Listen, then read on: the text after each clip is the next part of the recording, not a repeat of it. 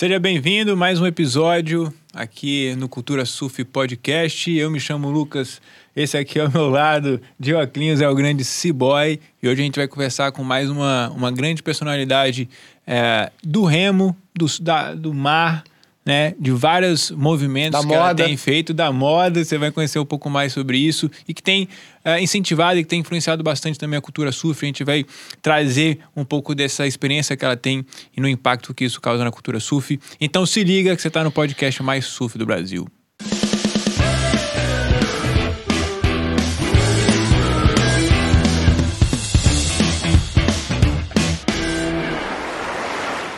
Show de bola. E aí, conseguiu ler Fala, aí? Lucas. Consegui, cara. Consegui. Legal, cara. É, E aí? hoje no nosso podcast, né, que é o podcast mais surf do Brasil, É, é o podcast mais surf do Brasil. teremos uma pessoa aí de grande importância, que é a Karina Vela. Karina Ela Bela. que é surfista, stand-up, não pratica stand-up, mas não é stand-up wave. É Stand-up. travessia de Rema- longa Travessia distância. de longa distância, é. Uma remadora profissional. Além disso, é estilista e mãe do Kai. E mãe do Caio. Ela que é mãe do Kai. E ela que participou de quatro... De quatro... Quatro programas no off, que é o Quatro Remos, o Missão Antártida, o Zambese e Fronteiras do Nilo. E ela vai falar um pouco de tudo isso aí pra gente agora. Seja bem-vinda, Karina. Seja bem-vinda, Karina. Nada, prazerzão estar aqui com vocês. É, eu acho até engraçado quando falam assim, é, "Pô, vamos fazer um podcast sobre surf, Uhum. porque eu sou uma prega do surf, na verdade, né? Só Aham. tenho a pinta da surfista, porque como eu remo muito bem e sempre fui Legal. atleta, é, e sou muito amiga, né, de muitos surfistas profissionais, assim, alguns são meus amigos de infância, né, Traquinho, Uhum. enfim, tem muitos, muitos amigos e eu tô sempre no meio deles, e aí eu fico tirando essa onda de super surfista, mas na verdade eu sou só aquela que adora o surf e que comunga muito desse lifestyle, assim, que eu acho que mudou a minha vida, assim, mudou o curso da minha vida, né? Legal. É legal você falar isso. É, eu já até posso começar nesse sentido de... Que é, na verdade, é uma das primeiras perguntas, que é como começou o surf. Só que você tem uma, uma relação interessante com o surf, porque antes você tinha trabalho como estilista e conheceu o surf recente, né? Assim, tem, não tem muito tempo, eu imagino. E, e que ele transformou o teu estilo de vida justamente, né? Foi isso? É, totalmente, totalmente. Na verdade, a- essa história com surf, é, na verdade, eu sempre fui do mar, tá? Eu, moro no Leblon, aqui bem pertinho do mar, então, assim, eu tenho uma intimidade com o mar, não, assim, não é uma coisa que me, nunca me colocou medo. Quando eu era criança, eu já surfava de bodyboard, eu nadava muito bem, eu fui Uhum. federada em natação. Eu sou de uma família de professores de educação física, então fiz todos bacana. os esportes que vocês possam imaginar. Uhum. Eu, enfim, fui federada em vôlei, joguei no Flamengo, joguei futevôlei, fui uma das primeiras mulheres a jogar futevôlei aqui no Rio. Então, assim, esse Ó. universo de praia sempre existiu na minha vida, assim, muito, muito organicamente. Aham. Mas, como assim, fiz uma formação careta, estudei num colégio super tradicional daqui do Rio de Janeiro e trabalhei com naquele, naquele contrato o tempo inteiro, vai para o escritório cedo, volta, tá, Uhum. aquela coisa que Aquela quase rotina. todo mundo faz. Aham. E aí, um belo dia, um amigo meu de muitos anos, eu ganhei uma prancha de stand-up, numa época que ninguém nem sabia o que era stand-up, pelo menos aqui no, no Rio, acredito que no Brasil também. Uhum. O meu irmão fez uma. Meu irmão é designer, trabalha com, com evento, ele fez uma ação de verão. E aí ficou com três pranchas de stand-up. E aí ele falou: pô, quem que vai querer esse trambolho nessa Esse negócio desse tamanho. eu não sei nem pra que que serve. E aí ele falou, cara, minha irmã vai querer com certeza. E eu, pô, lógico, amei. Hum. Já peguei as três pranchas, subi nela e fui aprender a remar sem ter ninguém que remava. Caramba, Nunca isso. tinha visto uma pessoa, pessoa remando de stand-up, pelo menos aqui no Rio. E aí, numa dessas minhas remadas, eu já há um tempo remando ali, tipo, meio maluca, sozinha, pelo, pelo mar do Legal. Leblon, encontro um amigo meu de, de muitos anos, assim, o Rafa Veloso, que foi um dos participantes do Quatro Remos. Legal. E aí ele virou pra mim e falou assim: topa ir remando até São Paulo? Ó, Aí eu falei, Tava no meio da água, assim, ele te parou assim no meio da água ou foi. Não, foi na água, é. foi na água. Quer dizer, na água não foi esse topo, né? Na água, caraca, o que você tá fazendo? Agora? Não. Vamos agora. tô brincando. E ele falou, pô, eu tô com umas ideias aí, será que você topa uma maluquice e remuneração? Eu falei, lógico, Rafa, já me bota nisso que eu vou com certeza. E aí começamos a desenvolver a ideia do Quatro Remos, que surgiu meio junto com o Off, né? Foi o primeiro ano do canal Off. Então, assim, a gente nasceu junto, assim. Eu tô Legal. no off desde o primeiro ano que, que surgiu, né? Uhum. E aí fomos, é, assim, acabou que é, eu nunca, nunca quis trabalhar com televisão intencionalmente, mas uhum. como eu sou meio falante, conheço muita uhum. gente, algumas vezes já me chamaram para alguns projetos. E uma vez me chamaram para o projeto Multishow e eu não podia. E acabei Nossa. não topando. Mas o Zatar, que é o diretor do Multishow e que virou o cara que né, criou o canal off, ele já lembrava de mim, porque, porque ele, enfim, já tinha me curtido, já tinha me chamado para fazer um outro projeto. E aí ele falou: pô, a Karina tá no projeto do Quatro Remos, isso, né? Uhum. Pô, a Karina, que legal, adoro ela, papapá. Enfim, rolou o Quatro Remos que a gente entendeu que não, funciona, não funcionaria só de stand-up, porque a gente tinha, né, você tem uma janela para fazer, porque televisão não tem como também ficar, senão fica muito caro. Então, assim, se caso entrasse muito vento, um, condições muito complicadas, a gente teria uma opção de, é, de estar na canoa havaiana, porque é, o vento, a ondulação não interfere tanto como interfere no stand-up. Uhum. E como era uma travessia muito longa, a gente e aí ficou formado um time de quatro pessoas, dois Legal. especialistas em stand-up, dois especialistas em canoa havaiana, que no caso não era eu, gente, nessa época. eu nem sabia de canoa havaiana. Uhum. Eu acredito que os profissionais da época olhavam e falavam assim: essa menina nem sabe remar, olhando as minhas técnicas, enfim. Uhum. Mas eu acho até, eu até me acho muito corajosa de ter topado, assim, meio que sem saber qual foi, assim, e foi muito difícil, assim, foi muito desafiador, né? Porque era um perrengue de verdade. Imagina. É... São quantos quilômetros? Oi? São quantos quilômetros? 500. 500 em média, assim. É bem longe. A gente foi daqui Nossa. até quase Batuba. Bem longe. Foi mais ou menos essa, esse trajeto. E aí a gente ia parando e acampando nas praias, assim. Massa parando assim, deve ter sido uns 20 dias de remada, em média. Entendi. E aí essa foi sua primeira aventura. Na verdade, imagino que já teve tido outras, né? Mas essa é. foi sua primeira que é, saiu no off, né? Mudou alguma coisa depois desse, desse primeiro programa, assim, na sua vida? É, na verdade, mudou completamente. É mesmo? é, é, eu mudei completamente a minha vida, assim, dei uma gerada bem radical, porque é, eles organizaram para eu ir nas minhas férias, porque até então eu era estilista, eu era uma das cabeças de um projeto grande. Uhum. É, um, eu tinha um super emprego, assim, era uma equipe super legal, numa empresa super legal. Eu estava assim num momento super bom da minha carreira. Uhum. E aí fui fazer essa remada nas minhas férias.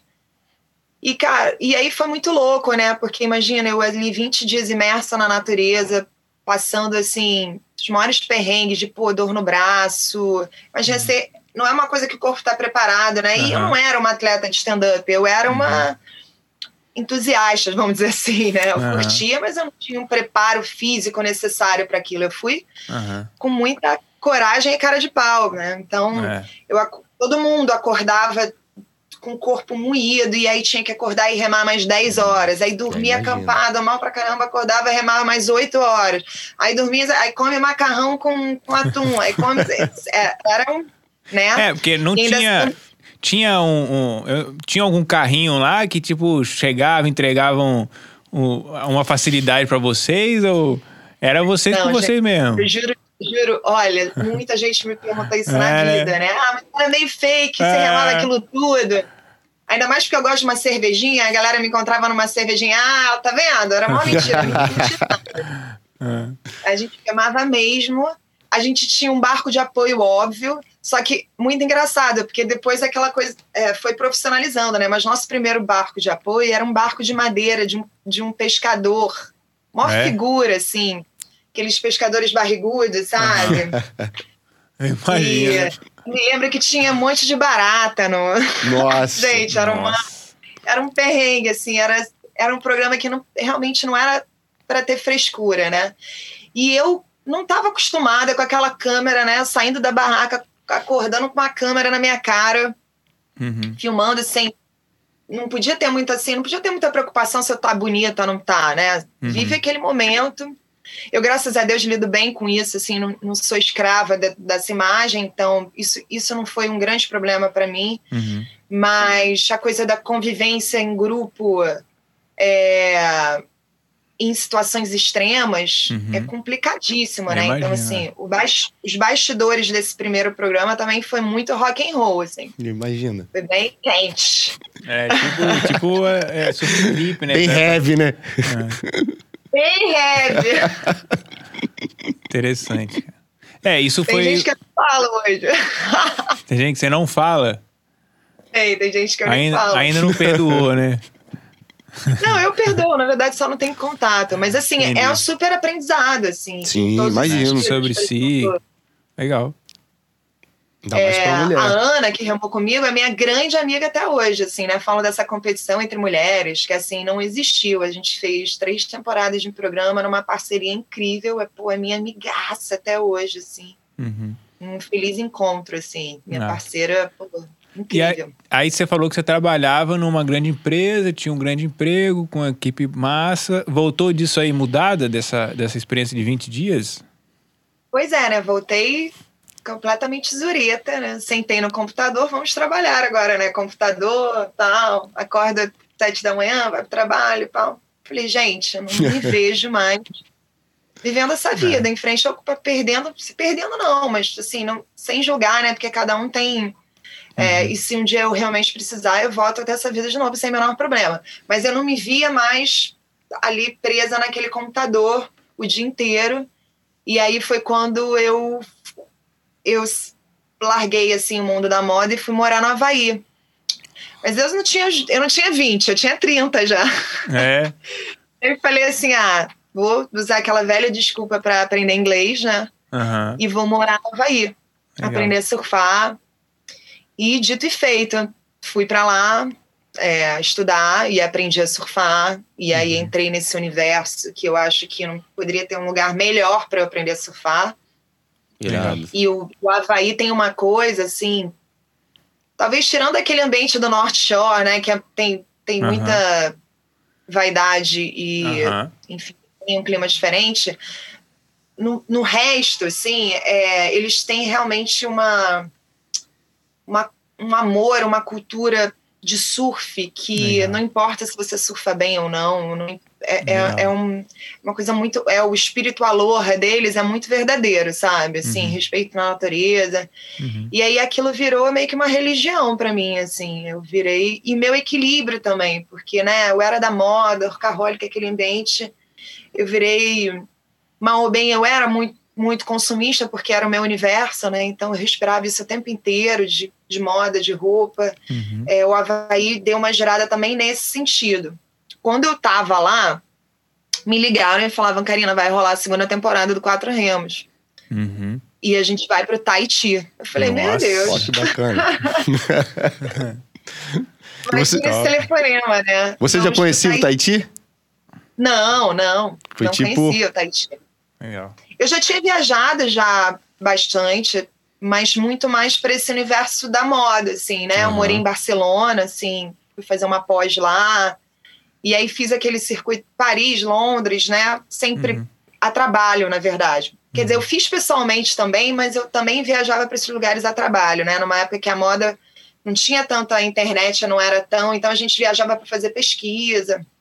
Massa. Então não, nem nem, gente, nem Entendi. cogitava ir para Tahiti, assim, Aham. né? Nem financeiramente, nem estava no meu. E aí você Ainda tava não lá era- no, no Hawaii, vivendo, sendo acolhida pelaquela cultura aloha, né? Se sentindo pertencente, que às vezes... Eu não sei como é que é no Rio. é, eu, eu imagino que possa ser um pouco, mais, um pouco menos aloha, né? A galera mais... Tipo, cada um na sua, cada um pegando a sua onda. Pode ser que tenha lugares que mais ou não, ou mais ou menos, mas aí você sentiu essa... essa, essa vai, pô, essa. Tanto, e aí impactou várias questões, né? Escolhas de, de, é, de vida mesmo, né? Consumo, pô, é, é, até a, a sua relação com você mesma. Várias coisas foram mudando. É, eu acho que a natureza traz um pouco isso, né? Essa centrada, assim, do que realmente é importante e tal. É, esse espírito assim de surf e, e esse alor e essa conexão com a natureza, eu acho que também tem aqui no Rio, tá? É, pelo menos eu, eu acho que experiência é sempre muito pessoal, né? Uhum. Eu não tenho nenhuma experiência desagradável no Havaí, por exemplo. Tem gente que é expulso do mar lá. É verdade. Assim, sim, sim. É, mas eu sou mulher, né? É um, um pouco, não sei se mais fácil. E aqui no Rio, como eu conheço muita gente, sou bem cara, cara, carioca mesmo, daquelas assim, e jogava Uhum. bola, então estou sempre no meio dos Da galera, homens, sempre aham. tive amigos surfistas. Então, assim, eu não- também não sinto esse não acolhimento. Em qualquer lugar que eu vá, eu, eu me sinto bem em casa, assim, né? Sempre tem algum amigo, assim. E eu acho que a galera aqui também tem uma consciência muito, pô, principalmente quem surfa, é, de, de conexão com a natureza, né? De preocupação com, com o meio ambiente. Isso eu acho É, que, é isso só tá uma, que é uma característica incomum, assim, em qualquer lugar, assim. É. Essa, esse é um dos grandes fatores, eu acho, que, da, que a cultura surf pode influenciar para beneficiar o Brasil, o mundo, né? É, na verdade, um Que- mundo, né? É, quando você começa a, a valorizar o meio ambiente, né? Que a gente, a gente valoriza muito, né? Então, pra gente, o cara que, que polui é o cara que é, tá prejudicando a nossa, nosso habitat ali e tal. É, mas legal, aí você recebeu o convite para participar da segunda temporada do Quatro Remos lá no Tahiti. Aí você saiu do Hawaii e foi direto pra lá. Não, aí tenho esquecido um adendo, né, gente? Eu fui pra Havaí. Manda. Vou contar a verdade, assim, ó, babado Manda, manda, das manda, chuvas. manda, manda. Uma das pessoas do programa era fera em canoa havaiana, era uma pessoa mais velha, super experiente, já tinha inclusive ido pro Tahiti, porque o Tahiti é o berço da canoa é, polinésia, né? Aham. Assim, a, a canoa, ela tá lá como o futebol tá pra gente. Todo Sim. mundo rema. É uma coisa assim impressionante. Todos os carros têm um reg para colocar a canoa. É realmente muito forte da cultura deles. Só que o que, que eu fiz? Quando eu tava lá na Havaí, como eu pensei muito perrengue nessa, nessa primeira travessia, Uhum. e óbvio que eu sentia que eu ficava exausta, né? Eu aplicava muita força ali na minha remada, não tinha muita técnica, e Uhum. tinha uma pessoa que me pressionava ali psicologicamente o tempo inteiro, né? Enquanto eu tinha a Ana que me dava um suporte, porque a Ana também era da canoa, Uhum. é, eu tinha uma outra pessoa que, cara, me desestabilizava emocionalmente num grau assim que eu nunca. Mas que foi um grande aprendizado, tá, gente? Me fez uma mulher fortíssima. É, quando eu fui pro Tahiti, você não sabe, eu já tava treinando no Havaí com as Hum. cascas grossíssimas de canoa havaiano, entendeu? Ô, Aí eu você, já tava você brava. encontrou o Márcio Freire lá? Por Márcio acaso? Freire, não. Eu morava no Salt Shore, né? Eu não morava no North Shore. Não, o Márcio A Freire é de Maui. Ele morava em Maui. É, Márcio Freire. Não, é, Mauro. eu morava em Oahu. Né? Tava com ele sábado. Ah, lá em Tava com o Márcio. Freire sábado, é.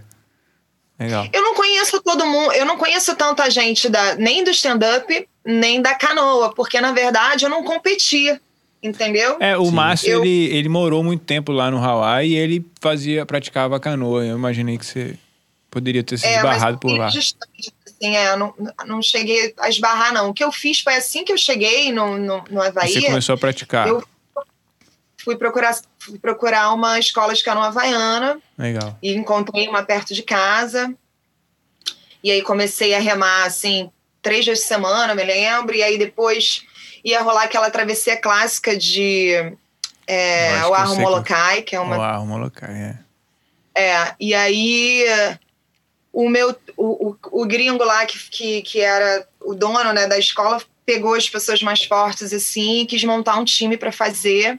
E aí veio um havaiano que era, sei lá, nem me lembro o nome dele, gente, mas é aquele assim, bravo, cara de havaiano, assim, o cara era campeão, sei lá o quê, e era técnico.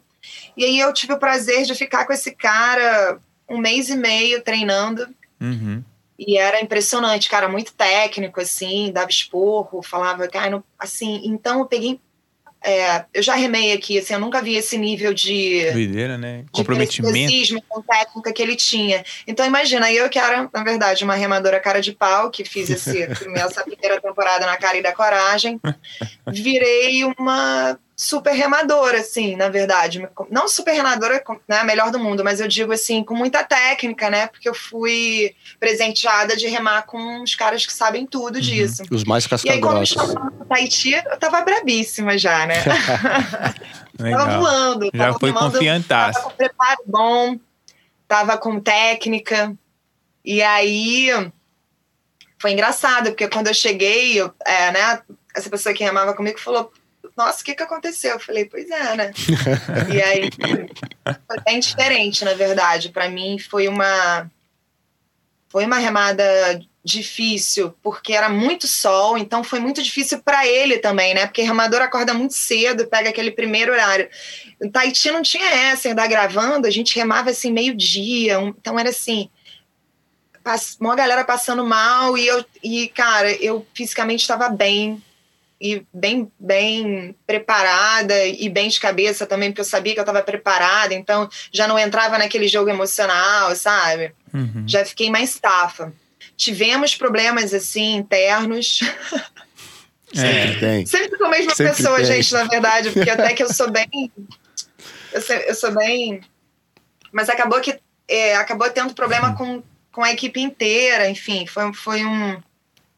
Eu quase voltei no meio da, da É viagem, porque é, eu me machuquei no coral, assim, esmagaram a minha mão no coral, assim, entre a canoa, na hora de empurrar a canoa, e aí eu fiquei, pô, machucadona, assim, com todo o coral inflama, remando com aquele sol, foi difícil. Mas foi, pô, um paraíso, né, inacreditável. A gente remou, sei lá, cinco, seis ilhas. Se a gente tivesse ali contactado o Guinness, a gente estava no as primeiras mulheres a fazer 60 quilômetros de uma ilha para outra, A assim. Foi muito, cara, foi uma experiência incrível, né? E, e num lugar muito virgem, né? Então eu remava vendo tubarão passando por cima da, por baixo da minha prancha. Olha, cara. As coisas É. assim lindas, assim, umas vivências muito muito bacanas. Muito massa. Legal demais. E É, teve algum momento que você se assustou? Porque você falou em tubarão, algo que passou um peixe maior, uma baleia. Você sentiu Então, medo? Baleia. Não, é, eu já remei com Baleia. baleia, gente, mais de uma vez, Ah. mas não foi no Tahiti, tá? Aham. Foi no, foi no Canadá, na terceira temporada, e, e foi na Antártida, né? Sim. Quantas pessoas já foram na Não, Antártida, eu você tenho medo, sabe? Eu sou bem, eu sou bem sem noção, assim, não tenho medo. Eu, É, eu sou aquela que é. No é, fear. No fear. legal. não, não é que eu não tenho medo, calma, vamos consertar isso. Eu tenho medo sempre, Aham. mas eu dou risada, não, Sim. não me paralisa. Você sabe É mais levar. fácil eu estar com medo do mar grande, assim, sabe? Aham. Aquilo me, me assusta mais do que, do que animais em geral, né? Dá aquele Pô, frio na barriga. Com um crocodilo, com um hipopótamo, né? É, Caraca, rock é and roll, verdade. né? Não, é, é- Eu já campei na África, já com, pô, o leão passou em frente à minha barraca. É, é- assim. Merece pro Guinness. Caraca. merece, merece. Não, mas é. Legal. Mas, ah, mas aí teve alguma, alguma situação assim? Você não, não teve um momento que você se assustou, assim, que foi. Ah, né, Tá. grande. Falando do Tahiti. Não, e animal não, tá? O Aham. animal, cara, eu ficava fissura, fissurada. Obviamente, eu não topei com nenhum tubarão branco, nenhum tu- tubarão muito grande, talvez eu ficasse, né? Sim. Eu topei com muito é, aquele tubarão, acho que é lixa, né? Aquele que tem Uhum. um- uma pontinha escura. Então, eles são animais medianos, né? Pequeno para médio. Uhum. Não, não me deu medo, não. Me deu mais fascínio, assim. Eu ficava mais emocionada sabe? Do que com medo. Medo deu que a gente pegou uma tempestade, né, lá no Tahiti, assim, é, que virou um tsunami depois até, Caraca. mas assim, a gente recebeu um alerta no meio da travessia, falando que ia entrar uma tempestade, sei lá, alerta laranja, não me lembro, um negócio assim meio assustador. Aí o capitão do barco de apoio falou: olha, gente, quando tem esse tipo de alerta, tem que ir para é, para mais perto da- do continente, lugares protegidos, né? Então Uhum. não dá, não vou ficar aqui com vocês. Aham. E a gente é acampada numas micro-ilhas, assim. O Tahiti é feito de montes de ilha e tem umas Uhum. micro-ilhas em volta de cada ilha grande, assim. Caraca. Dessas ilhas maiores, que eles chamam Uhum. de motus.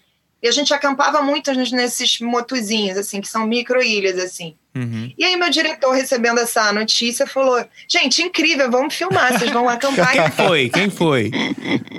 Ah, Aposto que eu sei quem foi. Diretor? É. Ah, Quem era o diretor? É, quem era o diretor? O diretor é o Douglas, que é um Ah. grande amigo meu. Eu amo ele de paixão, Eu não achei- sei se você conhece. Eu achei que tinha sido o, aquele que voa de parapente, Ah, o assim. Silvestre, muito É. louco, é a cara dele, mas tipo, é? Não, os caras no off tem, tem que ser doido mesmo, né? Silvestre é o Highlander da televisão, gente. Esse aí É. merece um prêmio. Esse aí eu tenho muita história, mas ele não foi meu Legal. diretor no Quatro Remos. Ele Entendi. foi a partir do Missão Antártida. Aham. Ele já me matou algumas vezes, quase. assim. É. Legal. Ele é matou bem- e te trouxe Mas de esse volta. foi meu primeiro perrengue real, assim. Entrou realmente, a gente foi, ficou acampado. É, entrou essa, essa tempestade, não com tanta força, mas depois ela foi ganhando força e virou até um tsunami. É, eu acho que lá para Filipinas, não? Cara, foi numa época que até teve aquela tempestade em Nova York, gente. Lembra? Que alagou tudo em Nova Sim, York. sim. Virou um, um- um tsunami lá para trás, em outro lugar, não vou saber te dizer exatamente aonde, mas enfim. A gente ficava dentro da barraca, a barraca levantava voo, assim, era impressionante. Com vocês Tava eu dentro? e a Ana, uma de um lado da outra pra barraca não sair do chão, e eu tinha ataque de riso, e ela falava, você é maluca? Eu, falava, Imagina, cara.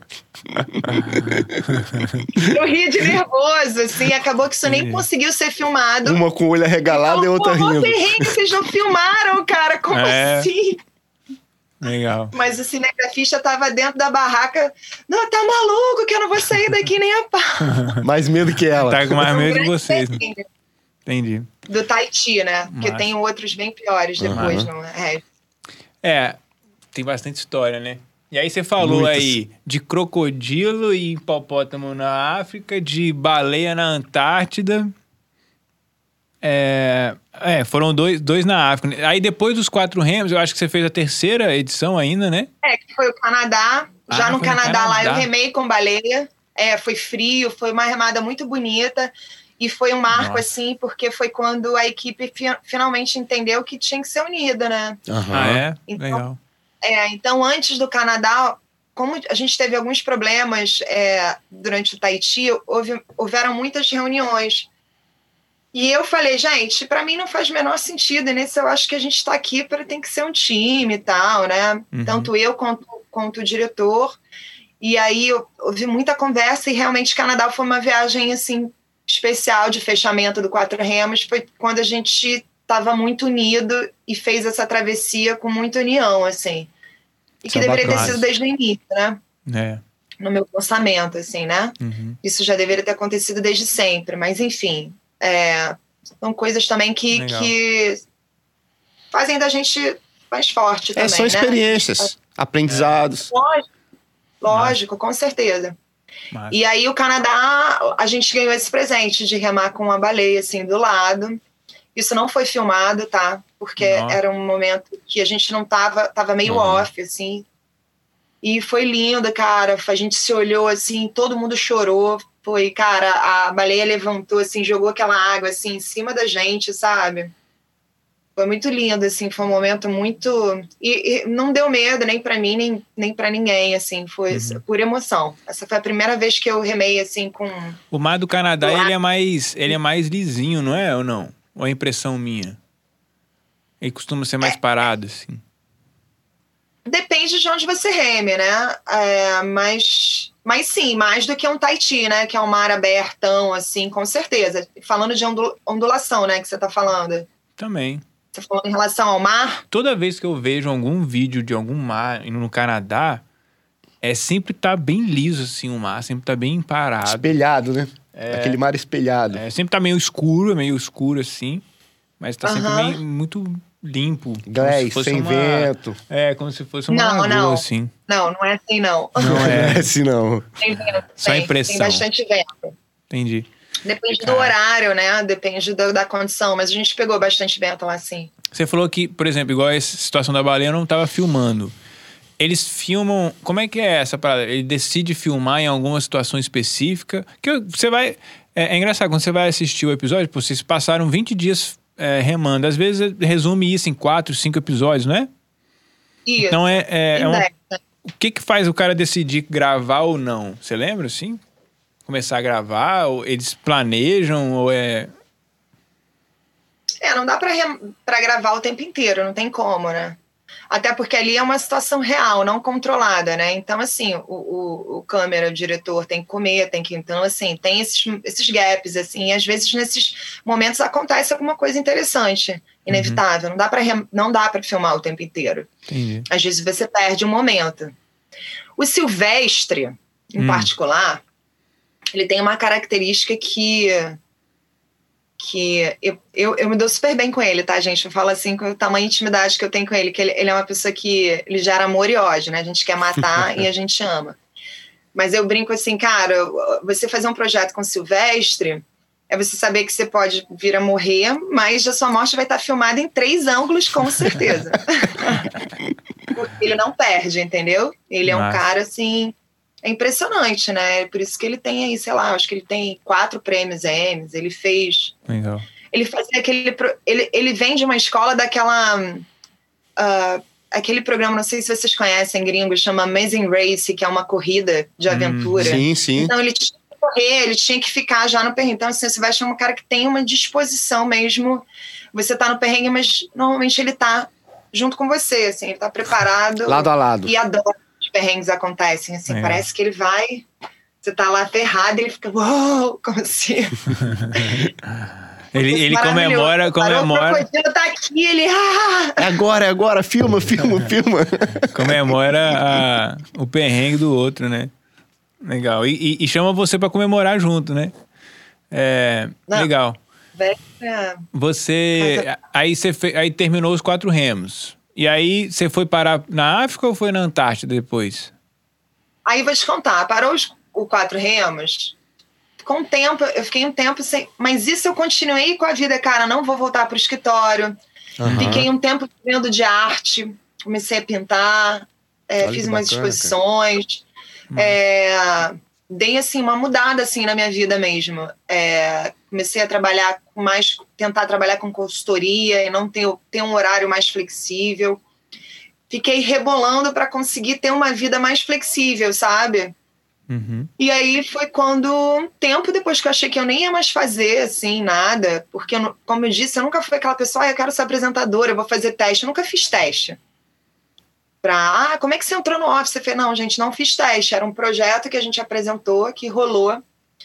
E aí, quando que é, surgiu o projeto da Antártida, era um projeto muito caro, né? Assim, você ir pra Antártida num veleiro de aço, porque, pô, é o mar mais perigoso do mundo, que mais venta no mundo, né? Que mais com a ondulação mais é é um negócio muito punk.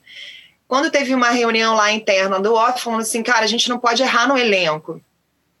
Porque tem muita menina que quer ser apresentadora do off, mas que no quarto dia já tá chorando, desesperada para voltar, porque não aguenta ficar sem, né, Uma mordomia, sem um banho gostoso, uma Aham. caminha, né, Internet, projeto. internet. Entendi. A galera quer, ai, quero ser apresentadora do off, mas não quer dormir acampada, não quer comer o que tiver, não quer se desapegar da, da vaidade, né? Uhum. É, e aí é uma matemática que, pô, para certos programas não rola, assim. Sim. Ou você vive aquilo intensamente, não se preocupa, Uhum. Ou vai, não vai rolar, sabe? Não é a ideia do, Uhum. do- Eu acho que não é a ideia do canal, sabe? Uhum. Legal. E aí, como eles tiveram algumas experiências em relação a isso, né? Uhum. Tiveram muita preocupação com, com o elenco do Antártida, da Missão Antártida. Falou assim, cara, quem que vai aguentar esse perrengue? Aí, foi, aí eu, eu conversei com o Lucas um pouquinho, assim, pouca coisa, né? Antes eu falei, ai, Lucas, na verdade, virei apresentadora do off, não era muito assim, ela era a melhor remadora, ela era a melhor surfista, ela era mais... Não era isso. Era tipo assim, a Karina Aguenta a passa perrengue boa. E não reclama. E aí Já tá preparado. É, foi isso, foi bem isso. Pô, a Karina vem do, do Quatro Remos, ela tá acostumada a perrengue. Ela fala bem, ela tem uma personalidade forte. É, eles queriam muito sair daquele lugar da menininha que não tem muito conteúdo. E aí Sim. falou, cara, a Kari- a eu fui o primeiro nome a ser fechado nesse elenco. Uhum. Foi quando eu conheci o Cipogo, mas você precisa. Aí o, o Zatar me ligou E ele falou, cara, mas aí você conversa com o Silvestre pra ver se ele te- gosta de você, tenho certeza que ele vai gostar e tal. E aí fui conversar com o Silvestre. E aí é muito cara de pau, né? Gente, você fala inglês bem, eu falo super bem. Falava bem, menos. Hoje em dia eu falo bem, né? Porque eu morei na Austrália um tempão, estudei e tal. Mas assim, eu falava, é, falava. E aí ele começou a falar inglês comigo. Um alemão falando inglês, né? Ah, e aí é? eu, mó cara de pau, entendia metade, metade eu não entendia, mas eu respondi ali bem desenvolto, uma cara de pau que Deus me deu. Aham. E ele, cara, adorei você. Tamo fechado. Fechou. Adorei você, você não fala bem, mas você Fechou. demonstra como se Fechou. falasse. Simpatia. É isso que importa no final das contas, né? Fui pra Antártida. Eu era uma das, dos personagens e fui com gente só casca grossa, né? Uhum. Pedro Oliva, do, do caiaque, se joga daquelas cachoeiras. Aham, Marcelinha Witt, do kite. aham. Uma galera muito maneira, assim. Foi, foi, foi uma viagem muito extrema, assim, mesmo. Uhum. Assim, não uma viagem fácil. Tem, qual, muito qual é o tipo de, de preparação assim que tem pra ir Antártida? Tem, eu sei que pra mergulhar, você tem que aprender a Sim. fazer a paradinha lá no nariz. Você já deve ter mergulhado, né? Tem que fazer um negócio no nariz e tal. Tem uns negócios lá. Pra ir pra Antártida, tem alguma, alguma parada dessa? Assim, Um treinamento específico, né? É, você tem que saber alguma coisa ou É, é só cara, deve ter, mas assim, viajar com o Silvestre esquece preparo. Ele meio Sério gosta. Ele Uhum. gosta de você ser despreparado pra ele ter pra ele Entendi. ter conteúdo ali, entendeu? Porque a gente ficou meio nervosa, né? A gente vai velejar e assim, né? É, a gente é parte da equipe. Não é só o capitão e o assistente dele. É, em dados momentos tem que vamos, pegar corda, desenrolar, um desespero. E aí a gente ficou, falou, não, mas a gente não vai ter um tipo de treinamento. E o Silvestre meio que dava risada. Na hora vocês vão ver. Ele adora, gente. Ele já tinha ido pra Antártida? Não, um Não, sonho, ele, né? ele, é, ele é meio corajoso também, né? Nem ele sabia e. e- Interessante. Não, o Silvestre sabe velejar. O Silvestre. É... Então, uma história bonita, assim. O Silvestre, na verdade, ele morou num veleiro sete anos da vida dele. Olha Sete, que bacana, oito. Nove, Ah. não sei. O pai Então do ele- Silvestre era cineasta. Então. Silvestre já tinha ido para o Alasca, já tinha viajado essa parte do mundo no veleiro com o pai e com a família. E ele tinha um Caraca. sonho de voltar para a Antártida com a filha dele. A filha dele foi nessa viagem como eu produtora. Legal. A Cleozinha. Uma Uhum. incrível, casca grossíssima. Já veio com o DNA ali do, do camp. Que massa. é, a gente conversou com o fã, o Stefan, agora há pouco. Ah, o Stefan É. é meu amigo, super meu É. amigo. E, é- e ele justamente foi com o Silvestre do, da Da Rússia Rússia. pra lá. Tá explicado, então, por que, que o Silvestre mete a galera nessas, nessas aventuras, porque ele já passou sete anos no veleiro e sabe mais ou menos como que funciona, né? Sabe, Legal. sabe, sabe. Pô, o fã, o fã, o, o Stefan, né? Aham. É bem. O filho dele é melhor amigo do meu filho. Olha que bacana. Legal. São Surfistas. inseparáveis. Surfistas? Legal demais. São melhores amiguinhos, vivem juntos. Legal. E aí, foi pra Antártida. O que, que, que que mais se destacou nessa, nessa viagem, assim, pra você, você acha? Então, assim, é... cara, lá eu tive a consciência do quão forte o Quatro Remos me fez, de verdade, gente. Por isso que eu falo que, assim, tudo é um aprendizado, né? Uhum. Porque eu acho que ele, de cabeça disparada, eu era mais preparada Legal. é, para aqueles perrengues, assim. Até psicologicamente, É, não- né? Oi? Pri- Até psicologicamente, né? Ou principalmente psicologicamente. Não, eu tô falando principalmente psicologicamente, tá? Entendi. Porque nos outros setores não tinha nem comparação, né? Tô falando do Pedro Oliva que você taca numa Ah, cachoeira entendi. de gelo. Os caras Aham. pô, são. Sou fã deles, né? Fenômenos. Eu tô falando preparada pros, pros, pro perrengue de bastidores mesmo, sabe? Uhum. Daquele desgaste ali que teve, assim. São cinco dias sem ver terra, né? Assim, são tipo cinco dias que passando mal, basicamente, né? Eu nunca tinha passado mal em barco, tenho uma relação muito boa assim com o mar, Uhum. nunca tinha enjoado e foi inevitável, não, assim, é, onda passando por cima do barco, é coisa de filme mesmo. Vocês Onda viram a passando primeira primeiro episódio, pelo menos? Cara, eu. Porque Tem, foi assim mesmo. Hã? Eu não vi, cara. tem no YouTube ele? Não, acho que nada da Globo tem no YouTube. É, eu acho que só- Não, mas só- do Off tem uns episódios recentes. Não, mas é muito ó. pouco. No máximo que a gente vai encontrar Não, é Globoplay. Eles vetam, eles vetam. Nunca consigo achar nada do off no, no É, eu YouTube. achei um vídeo que, inclusive, eu acho que o filho da. A filha da. Filha, filha do Silvestre faz alguma coisa, eu não me lembro exatamente o que, que é, e a Marcela faz o velejo lá. Ah, eu acho Ah, pode ser um corte, de repente, é, uma tipo um chamada. cortezinho, pode ser. isso. Pode é. ser, pode ser. Ah, é, pode ser o teaser, de repente você arruma É. ali. Aí o Silvestre Talvez sobe com a. no Vimeo. No Vimeo você encontra. Ah, é? O Silvestre sobe com a filha dele numa, numa geleira grandona assim Ah, e é, ela pula é. lá de cima. É, é. É, isso é na Antártida. Isso aí, não tá. Pode ser que tenha alguma, alguma coisa, mas Legal. normalmente é Então, difícil achar. Passou onda por cima do. Vinha as ondas assim, batia no, no, no veleiro e passava a água por Isso, cima. Cobria, Cima cobria. mesmo. Cobria. Chua! Por cima. É isso mesmo, tipo. cara. E a sensação de estar vivendo isso? Hã? Tipo E a terror. sensação de estar vivendo isso? Então, muito louco, gente. Muito louco. É, e eu, eu me lembro que a gente ficava sem comunicação, né? Mas o Pedro Oliva, ele tinha um. um- não tinha celular, nada disso, né? Não Uhum. pega. Na Antártida. Ele tinha só um, sei lá, era um rádio satélite lá, que aí você podia mandar 100 caracteres, assim. Aí, sei lá, uma vez a cada 10 dias eu mandava assim, cara, que perrengue, hoje eu não sei o que, nananã, pro meu, pro pai do meu filho na época. E aí ele não, eu acho que ele não mensurava o tamanho da situação, assim. É, porque eu me lembro nitidamente a gente vendo no- o primeiro episódio do programa, na- Aham. naquele. Sabe, aquele. é, como é que fala? Aqueles- Lançamento. aquelas festas que tem de lançamento do sim. programa e tal. E aí eu me lembro dele olhando pra minha cara assim, falando, cara, você é maluca! Depois que ele se deu conta, né? Das mensagens. Ele é muito louca! Que é isso, da cena da, da- que eu falava, cara, era onda por cima. Mas como assim onda passando por cima do Cara, onda, onda, onda vem, assim, ó, uma ondulação gigantesca. Cobrindo todo o tá- veleiro. e ela passa por cima do barco. Só que o barco não vira, né? Tem essa. Gente, muito louco, assim. E aí a gente tem que ficar fazendo. é, Como é que chama? Cada hora, durante a madrugada, uma pessoa tinha que ficar lá em cima, passando frio, com a- Uhum. todo aquele equipamento, mas assim no perrengue, para ver iceberg. Se não tinha nenhum na frente. É, então assim, é, sei lá, às três da manhã eu tinha que subir, às, aí ficava uma hora e meia lá, às quatro e meia a Cléo subia, aí às seis e meia Pedro subia para ver se não, para não bater, né? Não, não- se você não se chocar com nenhum iceberg, porque mesmo tendo no, no rádio ali, ah, às vezes, sei lá, tem uns que ficam só pra cima, não, enfim, a gente tinha que fazer essa, essa vigia, sabe? Esse. Era o maior Entendi. perrengue, imagina, gente.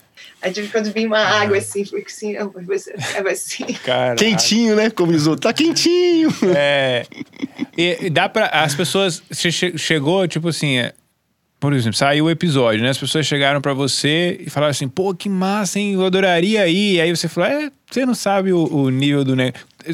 O, o episódio lá, né, quando saía, ele demonstrava o, a real situação assim? Ou, acho que sim, né? Porque o. o- o- Esqueci o nome. O Silvestre Eu gostava de mostrar essa parte, né? Capacidade. Acho que Silvestre, sim. Acho que sim. É, eu, eu, eu já fiquei muito frustrada, é, por exemplo, no Quatro Remos, de muitos perrengues que não foram pro ar.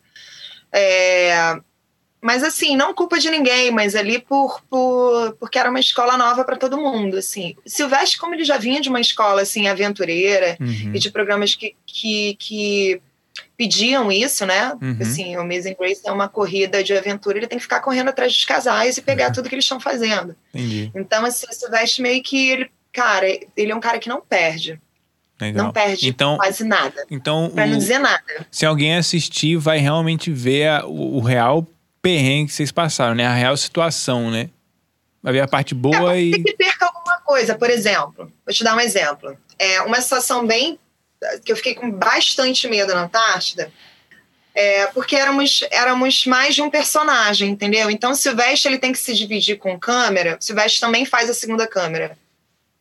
entre três pessoas. Então tem momento que o Pedro está se jogando de uma cachoeira, aí tem um, ele tá lá em cima filmando o Pedro e o outro tá aqui para pegar a, quando ele chega, né? Uhum. E eu e Marcela estamos ou fazendo nada no barco, ou ajudando, ou sei lá, estamos de off assim, em algum momento. Uhum. Teve algum momento é de que eu não me lembro quem É, teve algum momento que eu não me lembro quem que estava fazendo o quê, que eu fui dar queria sair um pouco do, do veleiro e falei, cara, vou dar uma voltinha de stand-up. A voltinha aqui pela Antártida. uhum. Não era nem Antártida, desculpa, era, Pata era extrema Patagônia, porque essa mesma viagem, Missão Antártica, a gente também ficou uns 20 dias na extrema Patagônia, mas que é bem rock também, tá? É quase a mesma paisagem da Antártida. Ah, nem sei, gente, na verdade, se, essa, se isso foi na Patagônia ou na Antártida, porque eu me lembro muito, porque tem, tem foto desses momentos mas era só gelo, então não, não, não me lembro agora. Mas uhum. eu fui dar uma volta stand-up, assim, e aí. É, isso era uma coisa que me causava muito medo na Antártida. É, explodiam geleiras Nossa, o tempo inteiro, ah, sabe? Mas assim, geleiras de tamanho de um prédio, né? E aí era uma avalanche e um barulho ensurdecedor, assim, que dava medo mesmo, assim. E que tremia, sabe? Aí faz aquela ondulação e numa dessas eu tava remando. Nossa. E aí eu me lembro de ver explodindo assim um prédio de 20 andares. Hum. caindo, assim. Eu me lembro de ver a formação da onda e eu remando que nem uma louca para uma ilhotinha ali que estava perto, puxando meu stand-up, subindo nela e rezando para aquela, aquela onda perder a força até chegar ali. Mas eu me lembro dessa sensação de vou morrer. Nossa. Assim, do poder da natureza, de você estar tá no meio do nada é, e lá também eu tinha medo dos bichos, tá? Porque foca, leão marinho, eu já vi em outros lugares, né? Uhum. É, sou meio peruana, minha mãe é peruana, minha família é toda peruana, então já, já vi muito, tem muito por lá. Mas as focas e esses bichos marinhos da Antártida, eles são bem mais selvagens. É, Não você tá ali, ali... Totalmente é... agressivos, né? É, Totalmente tá no local deles mesmo, né? No Peru, é, talvez eles já ajeitar. Ah, esse povo fica andando aqui, deixa eles aí. Já tem um costume Lá na Antártida, não, né? É. Antártida, tipo, o é. que, que é isso? O que, que tá fazendo aqui no meu lugar? Qual foi, parceiro?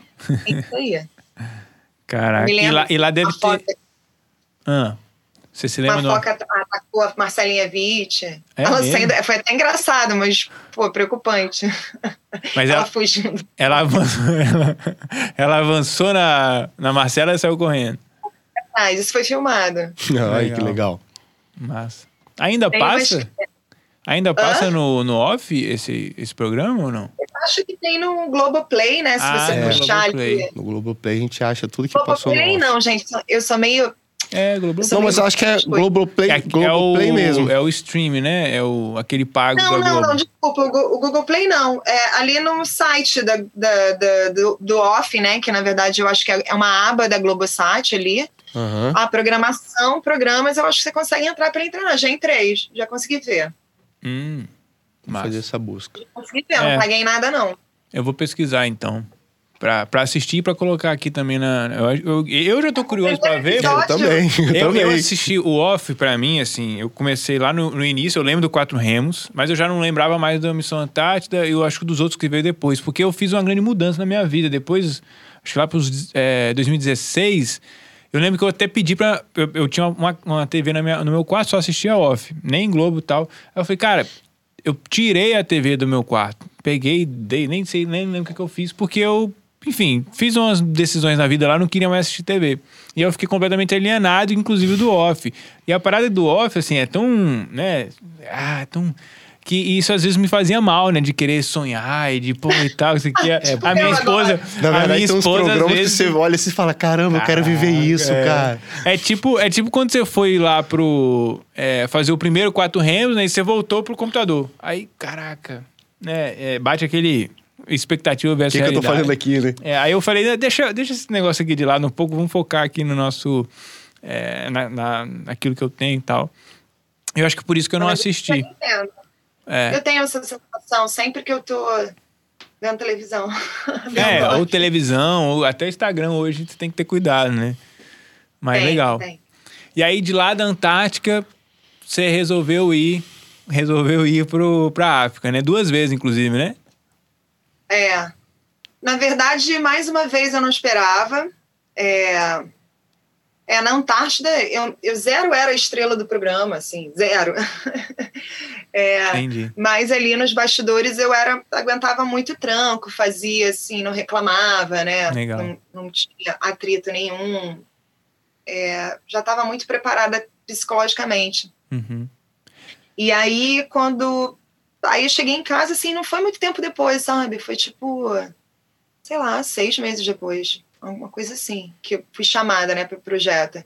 O Zatar me liga e fala: Karina, quero te chamar para um projeto muito especial, Massa. que eu só consigo pensar em você fazendo ele. É, eu tenho vontade de fazer um- uma série de rios e a gente vai começar pelos rios Zambeze, que é um rio muito ali no coração mesmo da África, né? Uhum. Passando pelo. A gente foi é, Zâmbia, Zimbábue e Moçambique. Uhum. Esses três países, assim, sempre com o rio Zambeze como fio condutor. Uhum.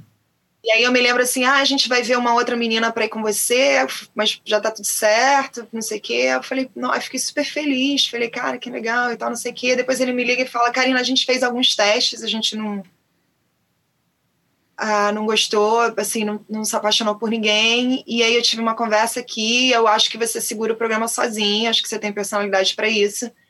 E eu quero que você faça ele sozinho. Aí eu né, dinâmica nova, assim, né, só eu, assim, uma responsa maior. Uhum. Eu falei, não, mas lógico, vambora. Legal. Com aquele meu inglês fluente ainda, tá, gente? Uhum. Aquela cara de pau lá do início, né? Vambora, é, isso aí mesmo. maravilhosa. pra Ei, fazer sozinho o programa. Cê- Você comentou aqui no início que seus pais, ou de família, de educadores físicos, né? Você acha que isso influenciou nessa sua habilidade de, de resistência? Ou até. Teve alguma coisa assim que você acha que influenciou na sua- no seu psicológico? Você acha pra te, te destacar ou foi só aquela experiência lá no Quatro Remos? Não, 100%. A minha vida inteira eu fiz esporte. Eu fiz todos os esportes. É, eu tive experiência. Gente, é porque é de arrepiar. Vou até mandar a foto para vocês depois, tá? Porque vale Aham. a pena vocês lerem, porque é inacreditável isso. É, a minha mãe é peruana, né? Então eu tive contato com mato mesmo na Amazônia peruana, com índio. Quando eu era criança, eu vivi coisas muito ricas, assim, com eu sempre tive é, a- essa coisa meio aventura, natureza na minha vida desde criança. Aqui no Rio, eu tinha um primo que era escalador, eu fazia trilhas com ele, eu tenho assim fotos eu com 10 anos, sabe, fazendo trilhas, assim, muito, muito legal. E você vê que isso constrói mesmo a tua personalidade. Porque, obviamente, todas essas memórias ficaram dentro de mim, né, para aquilo ser tão importante para mim. Isso tudo que eu vivenciei lá atrás, quando eu era criança fez eu ser o que, o que eu sou. E aí eu tô falando isso que o meu pai achou uma carta minha, isso é meio inacreditável, assim. Uhum. E muito pequenininha, assim. Eu não vou aqui interromper, mas depois eu mando para vocês, a gente coloca. Tá. E aí é, eu escrevendo assim, ah, eu quero conhecer. f-" Gente, é inacreditável, parece mentira, mas ainda bem que eu tenho, eu tenho ela para provar, porque Aham. senão ia parecer que eu tava contando um conto de- do vigário aqui. Uhum. É, e eu falo assim: quero conhecer rios grandes. É, é, o leão, o jacaré era uma coisa, gente, uma coisa muito específica. É um tipo um poeminha de duas páginas e tem uns desenhinhos, assim, tipo de um leão, de não sei o quê. E, e eu falo assim: é, conhecer mu- viajar pelo mundo e nananã. Isso eu tinha, sei lá, quantos anos. Quando meu pai me mostrou essa carta, eu fiquei arrepiada. Falei, cara, que loucura. É óbvio que todas essas memórias das minhas vivências de infância fizeram isso ser tão necessário para mim. Isso já tava no papel lá atrás. Doideira. né? Tava, cara. Eu vou mandar para vocês essa carta, Como porque diz o- vale a pena. tava É escrito. muito lindo de ler. Tava escrito. Tava escrito. Tava escritas. É Literal, inacreditável. é. Eu falo assim, quero é, correr rios grandes. Aham. Gente, muito específico. Eu fazer uma série de rios no off. Quer dizer, muito louco, né? Muito doido. E, e aí, a gente, voltando, né? A gente tava na. Aí você recebeu Também. esse convite novamente e ia ser sozinho agora. Você ia ser a estrela. É. Se não Com era ainda, Silvestre. né? Com Pra Silvestre. conhecer aquela figura, né? Silvestre, assim, você quebra o pau, depois você ama, depois você odeia. Legal. É, Mas eu já tinha, já tinha viajado com ele, já sabia como é que funcionava, né? Uhum. E eu também sou uma. Cara, o Silvestre é muito engraçado, né? Porque eu brigo com ele. Aí depois que eu briguei com ele, assim, caí no pau, ele falou assim: por isso que eu gosto de você. É mesmo? Por isso que eu amo a vida. Essas Legal. menininhas que eu falo, elas obedecem. Olha Legal. que eu falava isso. Isso que é Ah. bom que você não faz mesmo. Fala que não quer fazer, não faz. As meninas que ele fala, elas obedecem. Você não obedecia. Interessante. Não, não é que eu não obedecia. Às vezes ele queria que eu fale, eu falava, não, mas eu não falaria isso, eu não vou falar. Um pouquinho do contra. É legal, que Ah, provoca ele também, ó. entendo o que eu acho, que entendeu? Que eu tô realmente sentindo É, de mim. isso é identidade, cara. Interessante demais. isso. Identidade. Lógico. É. Mas ele adorava, é muito. Eu falava Sim. que não, ele não. Cara, não vou, cara. Vou falar que eu tô sentindo dor de barriga quando eu não tô sentindo, entendeu? Ah, é? E aí, Interessante. e aí funcionou muito bem, porque. Silvestre ele trabalha muito sob pressão, né? Mas ao mesmo tempo, o fato dele trabalhar assim, ele te tira, te tira assim, o seu extremo, assim. Então Uhum. acaba gerando muita, muita coisa boa, né? Massa. né, Zambesi, pô, a gente, assim, continente africano, né, tirando aqueles países que são muito europeus, assim, né, Uhum. assim, a África negra mesmo, é uma, é uma experiência transformadora, assim. Então, eu, eu, eu não sei nem explicar o que foi essas viagens para essa do Zambesi, cara, eu vivi, eu fui em vilas completamente, assim, isoladas, sabe? Eu vivi coisas impressionantes, assim, indescritíveis, assim. Então Ah. conta pra gente do leão e do hipopótamo. Você teve um encontro com eles, né? Tive encontro ah, com quase ah, com todos os bichos, né? Porque assim a gente a gente acampava na savana mesmo. Então Aham. assim eu acampava dentro do, da, daquele habitat ali, assim. Caraca. Então eu hipopótamo pra caramba, né? Que é o bicho que mais mata na, na África. É. crocodilo pra caramba, leão, que era uma coisa mais difícil. O que aconteceu foi que ah, um dia, ah, minha primeira noite acampada mesmo, no meio da savana, foi. Eu não consegui dormir, porque é aterrorizante. Você dorme e a trilha sonora parece de terror. É assim. Não é brincadeira, gente. É assim mesmo, tá? Eu imagino. É um bicho andando ser aqui.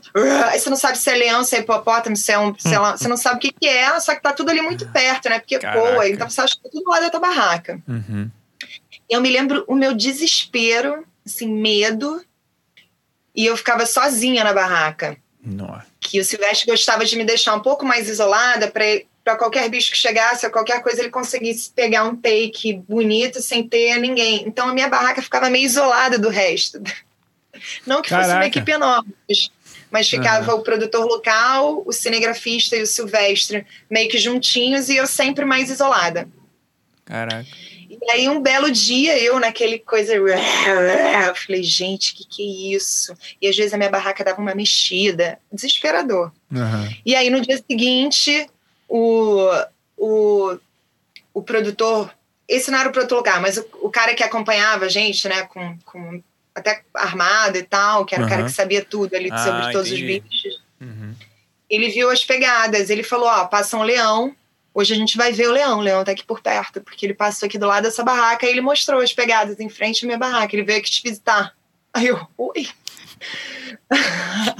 Caraca. E aí, é maneiro, né? O cara sabe todas as, as pegadas de qual bicho é, né? Então Uhum. ele falou, ah, que é um leão. E aí a gente foi atrás deles e realmente achamos, assim. Não era só um, a gente, a gente encontrou uns cinco.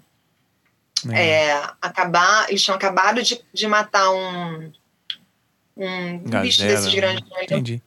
É um, um búfalo, eu acho. Eu Um acho que era um búfalo? Tinha acabado de matar um búfalo. Caraca. E aí lá se alimentando. Não, estilo, muito legal. assim. estilo Discovery Channel purinho, né, cara? Você imagina, gente. Purinho, purinho, Caraca. purinho. Aliás, esses programas todos estavam lá.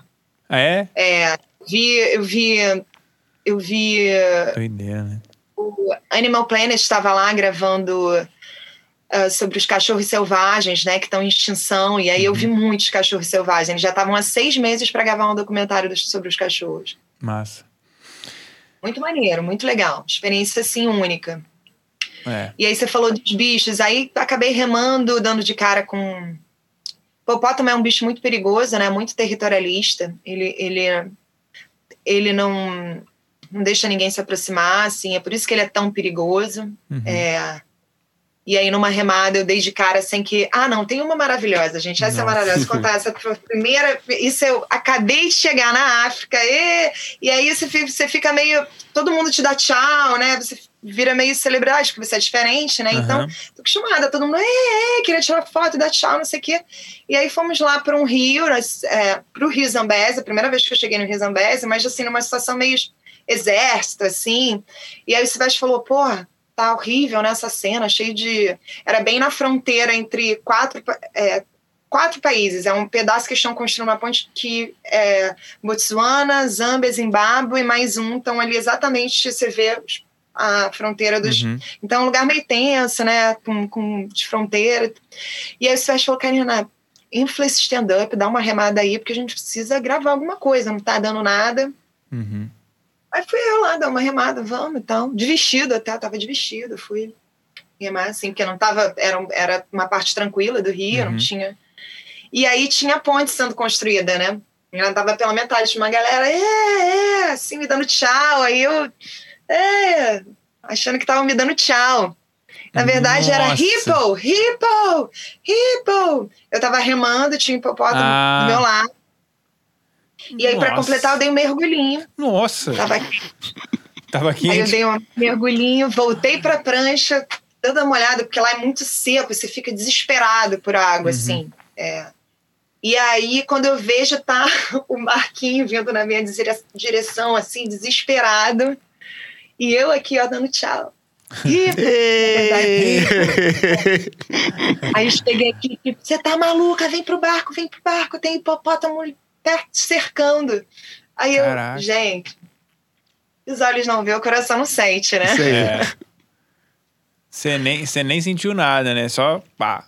Não, A é, galera só- desesperou. Eu fiquei, eu falei, cara, tá todo mundo gritando, Karina, te avisando. Eu falei, gente, achei que estavam me dando tchau.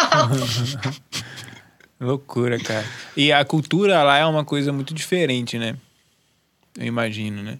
E, e principalmente na- naquelas. é, imagino que aqui no Brasil já deve ser, já deve ser bem diferente, né? Você ir numa vila isolada. Sim. Lá ainda.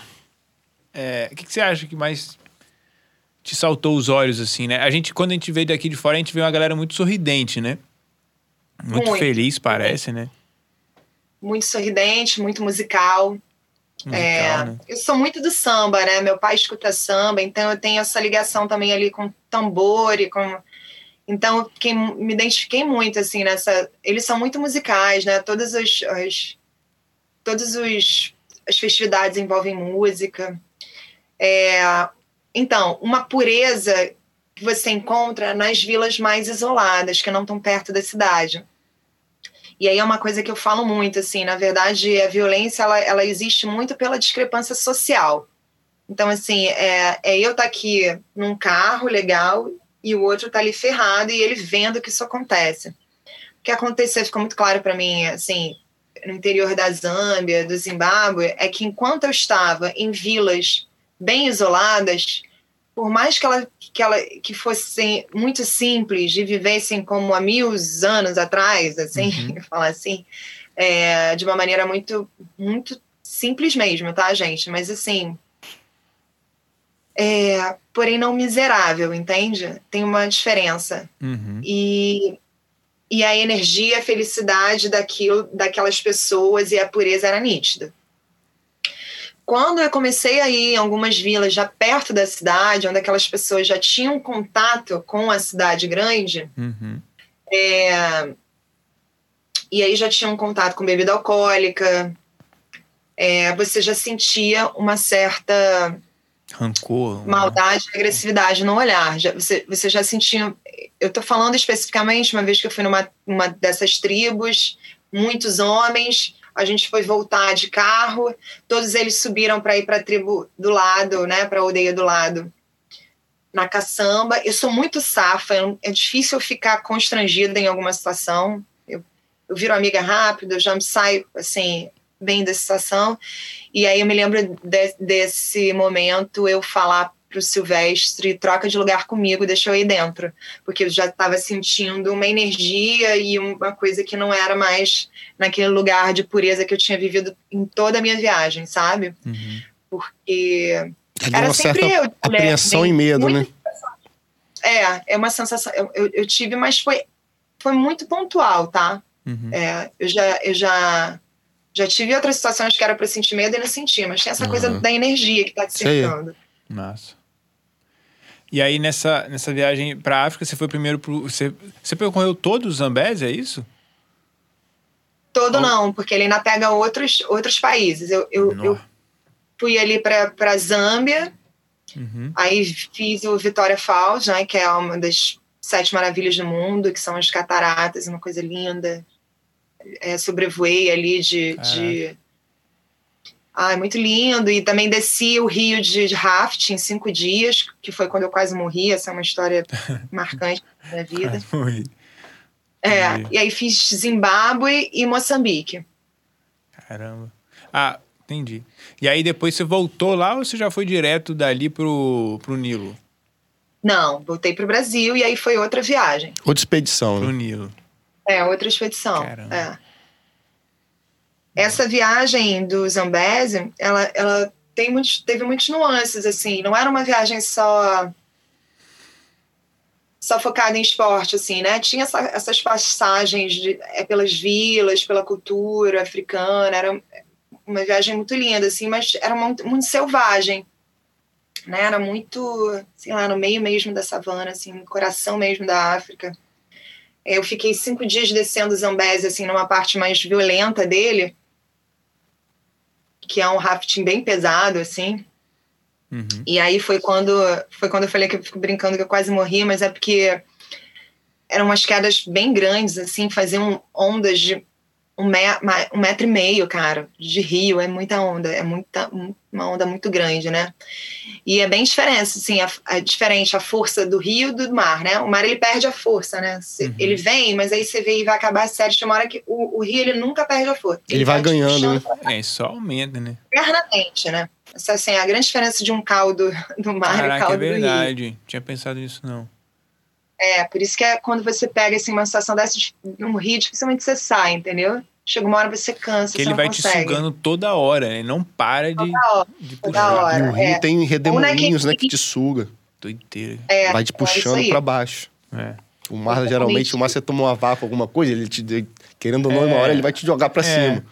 O rio ele vai te sugar. E, e Exatamente. mas aí você descia de stand-up mesmo ou você ia de. Nesse. Não, não, não. nesse Eu desci de raft mesmo, do bote. No bote. É, eram, éramos dois botes, um levando os suplementos, né? Comida e material de camping, outro eu, Silvestre, é, dois, dois africanos incríveis, que eram grandes amigos, Uhum. é, cinegrafista, enfim. Tinha uma equipezinha ali. E aí, assim, logo ali não. E era muito engraçado que cada queda do, de- do Rio era um nome tipo assim. Machine, sei lá. É, Mas- Máquina da Morte. A outra era, sei lá, entendeu? Máquina. Eram muitos nomes. Eu falava, gente, que legal, né? Falou, não, agora a gente vai descer a queda, sei lá o quê. Eu falei, nossa, super incentivador esses nomes. Queda suicida, zero chance de sair vivo.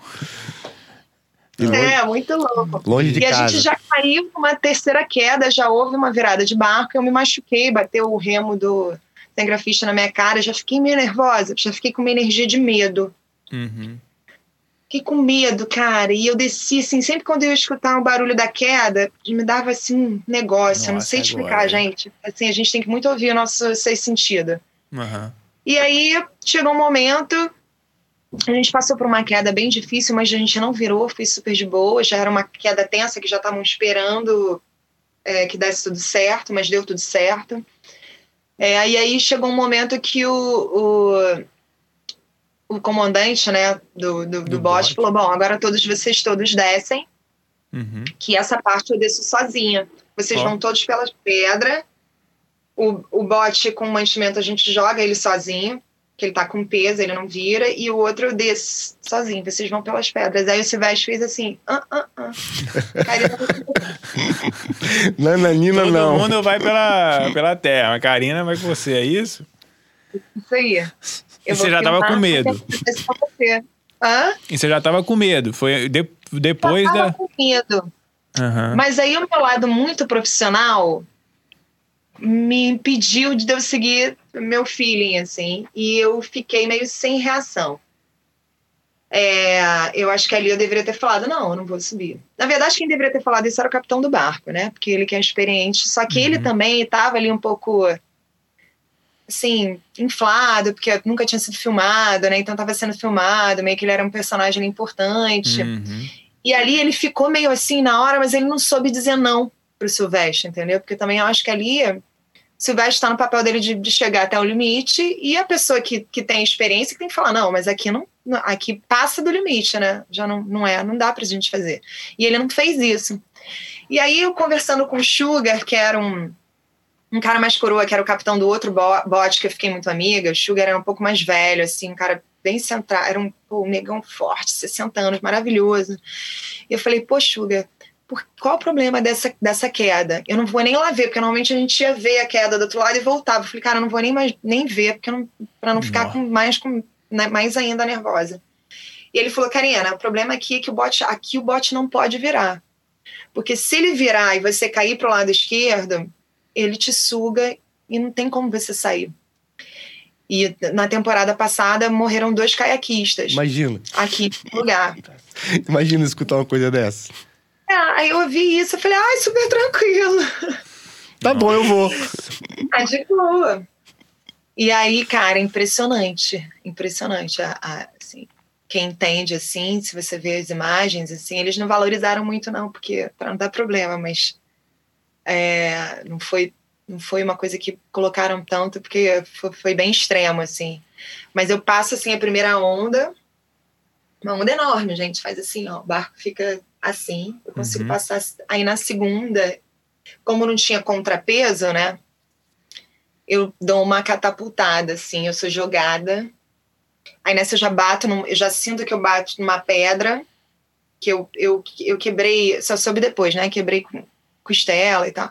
Caraca. Mas fui na viagem do resto sem saber que tava com, com a costela que- quebrada. Aí fui. Quebrada, não, fraturada, sei lá. Aham. E aí eu.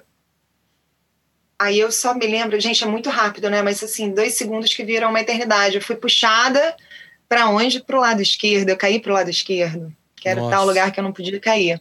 Só que isso ficou na minha cabeça. Eu acho que depois que você passa muito perrengue também, né? Eu tive muitas situações de perigo já, você consegue ter um pouquinho mais de equilíbrio nessas horas, né? Você Uhum. não se desespera, você consegue ra- minimamente raciocinar, né? Uhum. E aí eu me lembro essa porrada que eu dei na, na primeira pedra, depois eu sou jogada um pouco pra frente, que aí é a hora que ele me puxa. Me puxa para aquele tal buraco, aquele redemoinho. E aí eu me lembro a minha primeira puxada, eu, eu porque é meio, né, fica aqui, você puxa, mas aí ele te volta, e aí eu me lembro o socorrista do caiaque falando, ele me chamava de Cariana, não conseguia falar Karina, Cariana, Tipo, nada pro lado, pro, pro lado direito, nada, nada. Eu só, eu só vi ele fazendo assim. Ele não podia vir até mim, né? Porque não, Uhum. senão ele ia ser sugado também. E aí eu consegui ter um mínimo de raciocínio ali. Eu vi que eu tava sendo puxada para baixo e tinha pedra embaixo. É, e aí eu dei um. Eu falei, cara, eu vou me afundar e vou dar um pisadão na pedra, que isso vai me levar para cima e vou nadar com toda a minha força. E eu nado muito bem, né? Eu já fui federada em natação, então, assim, eu, eu, eu nado muito, muito bem. E aí foi o que aconteceu, eu consegui fazer isso, assim. Eu consegui dar uma pesada, assim, na pedra embaixo, naquele raciocínio que eu tive ali de sobrevivência. É, mas foi muito rápido, hein? Muito rápido. Coisa assim mas de- porque tinha ficado com aquilo na cabeça também que o Sugar tinha me falado antes, sabe? Você processa ali. Por mais que seja rápido, parece que fica tudo um pouco em câmera lenta nessa, nessas horas, sabe? Uhum. E aí eu saí, consegui, mas eu, e aí eu me lembro que aí quando eu consigo sair desse redemoinhozão, o, o socorrista chega pra mim e fala, Are you okay? Eu falo assim, no, I can't feel my legs.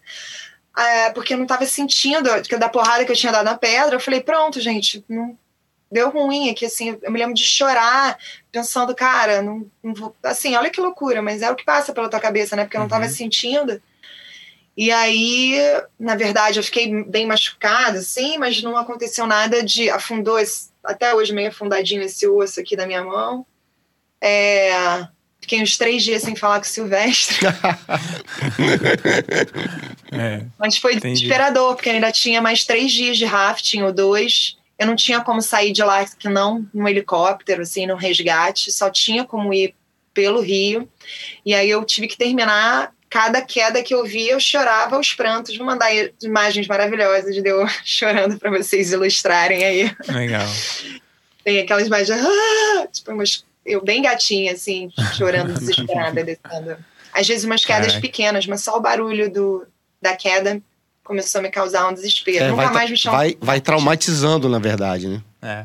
Vai E hoje, e hoje, Rafting, nem, é, nem hoje quem, se alguém chegar lá pro Sugar, fala, e aí, Sugar, como é que é aquela descida ali? Ele fala, rapaz, se você cair no lado esquerdo, você não morre, você, você não sai de lá não. Mas tem uma pessoa que conseguiu, né? Agora mudou o discurso dele, né? Legal. Ah, e deve ter também, eu posso ter caído para um lugar não tão, né? É. Deve ter ali uma explicação também, que eu não sou super forte que conseguiu. Mas eu acho que teve ali muitos fatores que me ajudaram, assim, né? Uhum. Não era. Eu Entendi. acho que teve essa coisa de eu ficar calma, dele ter me falado isso antes. Talvez eu possa ter. Não tenha entrado num lugar mais. mais né? Uhum. Deve ter, envolveu aí, com certeza, muitos fatores que eu nunca vou saber explicar. Legal. Massa demais, cara. Nossa, é muito Muita aventura, muita aventura. Já Eu tá. fico brincando que se isso não tivesse sido filmado, eu- eu ia ser aquela contadora Não. de, de pescador, sabe? História de Mas, pescador. mas é mesmo, eu acho que quem. Vocês estão achando o quê, velho? O que vocês estão achando dessa história aí? Foda demais. Você já conhecia Você tá escutando, programa, Karina? não? Não? Oi? Tá escutando eles falando? Não, é porque os meninos aqui normalmente não conhecem os entrevistados, né?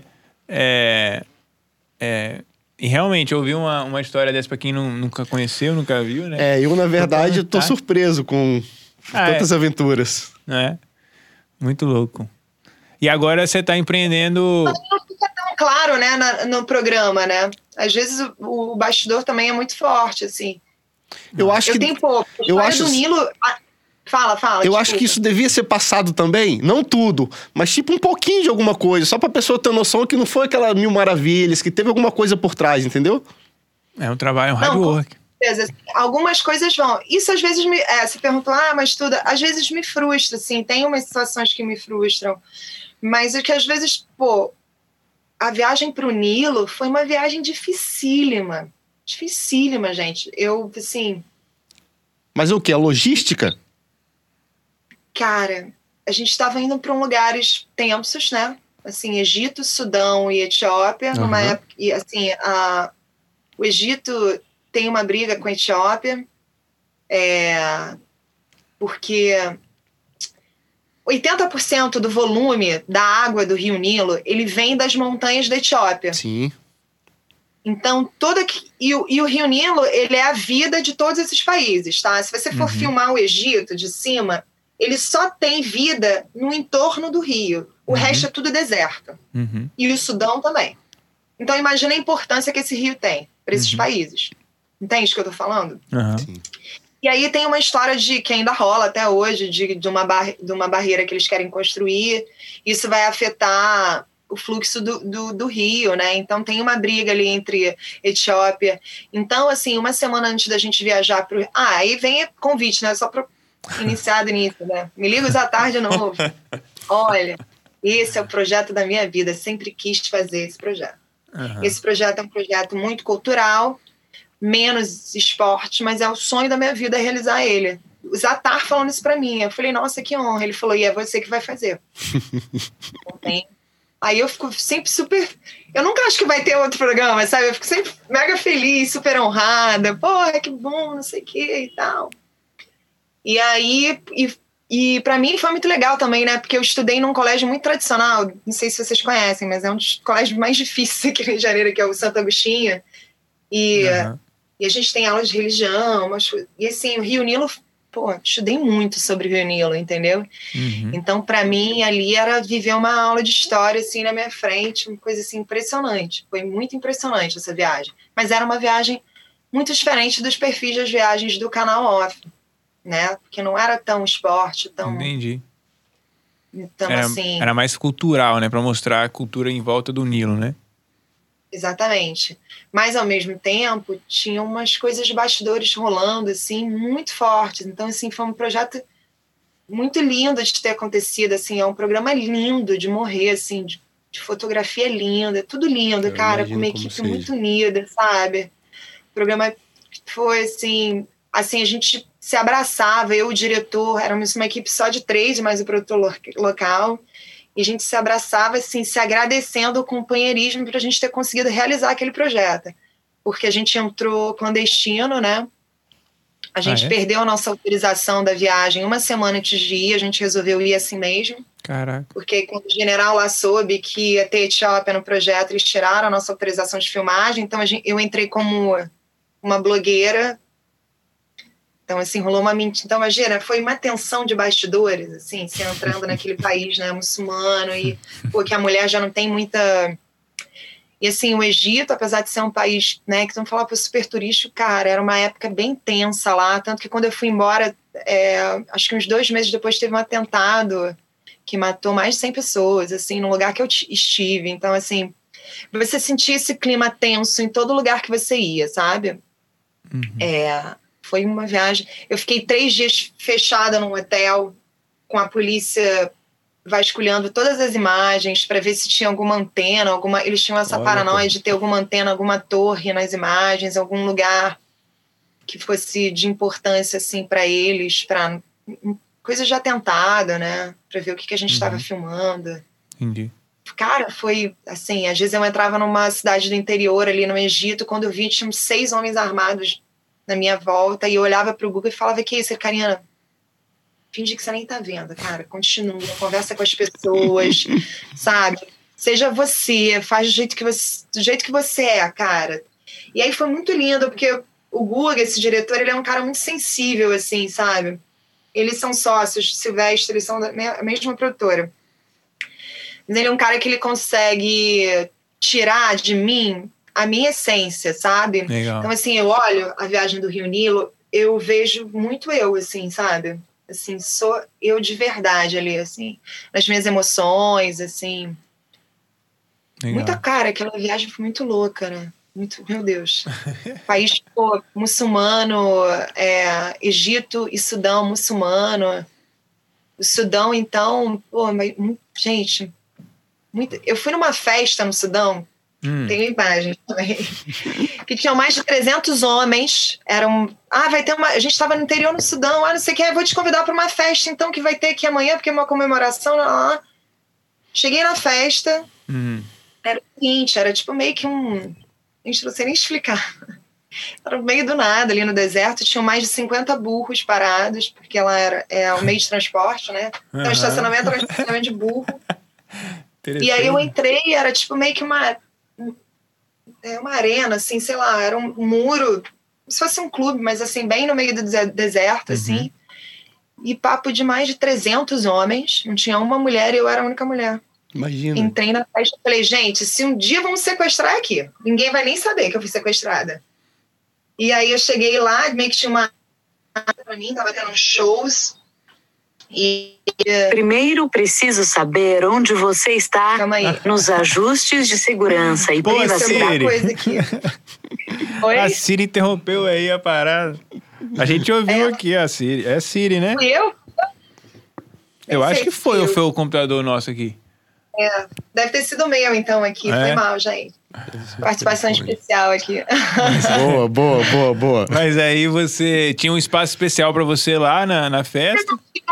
É, lá na frente, assim, tinha uns shows, assim, uns shows também com homens, assim. Aí, mas, aí me chamaram pra dançar, eu dancei com eles. Gente, mas foi muito maneiro, assim, foi lindo, porque o Sudão, ele é zero álcool, né? Ah, É, é? eles não bebem, é. É proibido E- ou é a cultura deles mesmo? Cara, eu acho que é proibido, acho que é proibido É. a venda de álcool. É, É, eu acho que não, não o, essa a religião, né, muçulmana, a cultura, eu acho que tem alguma coisa É, pode ter relacionada. uma influência isso. É. É, Mas legal. total influência. Mas no Egito bebe-se, assim, mas ali no Sudão não. Sudão é álcool zero ali. Uhum. E aí eu, eu tava. Imagina que loucura, um ambiente cheio de homem, eles todos vestidos de branco, né? Com, aquela, com aquele traje deles de su- sudanês. E eu não me senti em nenhum momento com medo, né? Voltando para aquela história lá do, da, Aham. da africana, foi zero porque não tinha álcool, não tinha agressividade ali. Eu fui super bem recebida. Fiz a dança lá com eles, uma dança super diferente, nunca tinha visto nada igual. Legal. E foi um momento também inesquecível, assim, de arrepiar. Do Gerou um conteúdo maravilhoso no programa. Legal. Muito, Muito linda esse momento aí no, no Sudão. Muito eu acho massa. legal de tudo isso, sabe o que, que é? As experiências que É. você vive, que você É. traz de volta, a cultura de um país, É. as pessoas que você conhece, o temperamento de cada uma delas, o que elas têm no coração, isso eu acho bacana. É. Irado demais. Aí você consegue É, mas- transmitir isso, né? Não, é o sentido pra mim de fazer essas viagens. Você Uhum. acha que essa pra um falou, gente, olha só. Não tem essa, ai, você é apresentadora. Agora, o quanto eles me chamam. Ah, mas você ganha bem. Olha, o quanto eles me chamarem, eu vou. Não importa quanto. E É. no final não importa, né? Obviamente é chega isso. uma hora que a gente fala, tá? Mas assim, na verdade não é isso. Eu não vivo disso, né? Assim, Aham. eu tenho que fazer meu corre por trás, assim. Eu também não sou uma pessoa que tem uma certa dificuldade com rede social. Eu, eu não. Acho que eu sou meio old school, assim. Eu não consigo fazer disso uma ferramenta. Eu não Uhum. gosto tanto de me expor. Uhum. Então, assim, eu faço minha- meus outros traba- trabalhos em paralelo, mas assim, cara, enquanto me chamarem para viver essas coisas assim, o que eu já chorei. É. Gente, mais uma de bastidores para vocês. O meu produtor Vai mandando aí, vai mandando. Ah, é um dos caras mais incríveis que eu já conheci na minha vida. Youssef, professor Youssef, um cara inteligentíssimo, que nem eu, falava meia dúzia de palavras de inglês, mas contou que falava. hum, Mas a gente se entende no olhar, tá? Assim, impressionante. Em todos esses lugares, o que importa ali é o- a É. conexão. É, o Youssef, ele foi pra gente como produtor local do, no Sudão, ele morava no Egito. Ele não visitava o Sudão há mais de 30 anos, então ele não via a família dele há mais de 30 anos. Olha. E eu presenciei o encontro. gente, eu já Ah, arrepiei. eu vi, eu acho que isso tem, é, um, um programa tem Não, isso aí, isso né? não tá filmado. Não? Eu posso ter contado essa história, mas isso não tá Ah, filmado. pode ser. Então deve ter. Não, eu, isso foi acho porque que ele isso era tá no seu Instagram, que- eu acho. Tá no meu Instagram, isso aí, eu contei É. isso no Instagram. Aham. É, com certeza. Legal. Gente, coisa mais linda do mundo, assim, uma cena que eu vivenciei que eu nunca mais vou esquecer. É, era uma questão política que ele não podia voltar para o Sudão, então, assim, não podia ser filmado mesmo aquilo ali, né? Ele não Uhum. podia estar ali. Ele, tá preser... ele queria preservar ali a família. Mas imagina, eu vi o encontro do cara mais doce que eu já conheci na minha vida, juro. Que, é, que era esse meu produtor local. Com a família inteira dele, assim. Mas eram sei lá, acho que 40 pessoas que estavam na casa esperando para ele chegar. Fizeram um jantar pra gente, né? Que era uma, uma sala das mulheres, uma sala dos homens, que lá é Uhum. assim. Não comungam no mesmo espaço. Quer dizer, eu, eu ia pros dois, né? Porque eu era uma convidada especial, mas é assim que funciona lá. E, cara, um choro de emoção, uma coisa tão linda de se ver, gente, que eu não sei nem explicar. Legal. Bastidores, que não foi pro ar, mas que estão aqui no- dentro de mim e vão ficar para sempre. Massa.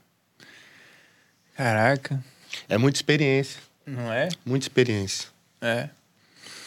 É. Dá pra montar quase com uma escola aí, né? De lições de vida, né? É. Bom, Muito louco, é muita história. E é difícil ficar contando assim, sabe? Porque eu fico sempre muito com medo de você entrar naquele lugar de contadora de história, sabe? eu Não, percebi. Eu percebi. Você comentou isso algumas vezes, né? De. É, no início do Não, programa. parece que eu falo. E as pessoas não acreditam. É, vão achar que eu tô. Não, então fica uma coisa meio. Eu, eu não sou muito de falar isso, assim, quando eu tô em ambiente de amigos, a não ser que a pessoa pergunte pra mim. Não, mas acontece, sou- mas acontece. Eu tenho algumas experiências que às vezes eu, eu converso, tento falar pra galera, e eles também é a mesma coisa que você. E falo, cara, esse cara tá mentindo. Esse bicho não, não passou por isso, não. Isso é mentira. Tipo, mas tem que estar filmado ou fotografado. Igual como eu sou do surf, sempre tá lá, ó, a foto tá aqui. não, é, É. não é mentira, não. Tá aqui, ó. Tá mesmo. É. Eu acredito, tá? Depois você me conta. É, o Ciboy é o Sana É, eu tenho, eu, na verdade, eu tô gravando até um documentário sobre minha vida. É. Que é, Ai, que legal. o nome é O Filho do Impossível. É, a- quatro anos atrás, eu fazer dezembro de 2017, eu passei por uma situação muito difícil na minha vida. E hoje eu consegui superar e ser outra pessoa. Aprendi muito com o que eu passei, entendeu? Eu era surfista, surfista de ondas grandes, já fui competidor. E do nada, eu caí no chão da sala, só fui acordar depois de 43 dias em coma e não mexia mais o corpo. Hoje eu sou É. deficiente, hoje eu tenho uma deficiência na perna esquerda e no pé esquerdo. Mas sou feliz igual você. Morro de rir, não abandonei o surf, voltei É. pro surf adaptado com tudo. Tô sempre junto com a galera, ó, deixa pra mim. Eu falo, deixa pra mim, hein? Eu sou, tenho prioridade.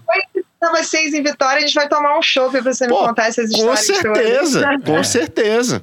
Vou falar igual eu falei pro fã, tapete vermelho. Ah, cara. Pode eu vir. conheço uma galera. Eu nunca fui, sabia? É um dos poucos Sério? lugares que eu não conheço. É, Poxa, É. isso, vai, isso vai acontecer em breve. É. sim, te, É, eu te acho- esperamos. Eu acho que dá pra vir de caiaque, né? De, É, sei lá. de canoa. Vem de canoa baiana. Legal. Quando o vento estiver sul, você fala, agora que eu vou. Aí você pega, né? pra- Chega rápido. Legal. É, Karina, muito obrigado, viu? Ah, antes disso, antes da gente é, chegar pro. Eu sei que tem muitas mais histórias aí, né? Acho que dava pra gente ficar mais algumas horas aqui conversando. Dias. É, mas pra gente caminhar pro, é, pros últimos minutos, o que que a gente faz uma tem uma pergunta clássica aqui do nosso cara, do nosso é, podcast que a gente não pode deixar de, de falar, né? Eu acho que você falou um pouco do que, que o, o surf representa pra você, mas é, se você pudesse resumir, né, em algumas poucas palavras, o que, que você acha que o surf significa pra você? Bom, eu, eu sempre tiro, como eu te falei, né? Fiz todos os esportes que vocês possam Uhum. imaginar, porque eu sou filha de professores de educação física, e eu acho que o surf foi um único esporte que eu nunca quis fazer bem, assim, eu nunca quis ser uma grande surfista. Eu não. Cara, é impressionante, porque eu sempre tive essa veia de competidora, né? legal. Queria jogar muito bem. Isso, o surf não. O surf ele foi sempre um esporte que eu me apaixonei por causa do lifestyle mesmo. Por, é, estar conectado com a natureza.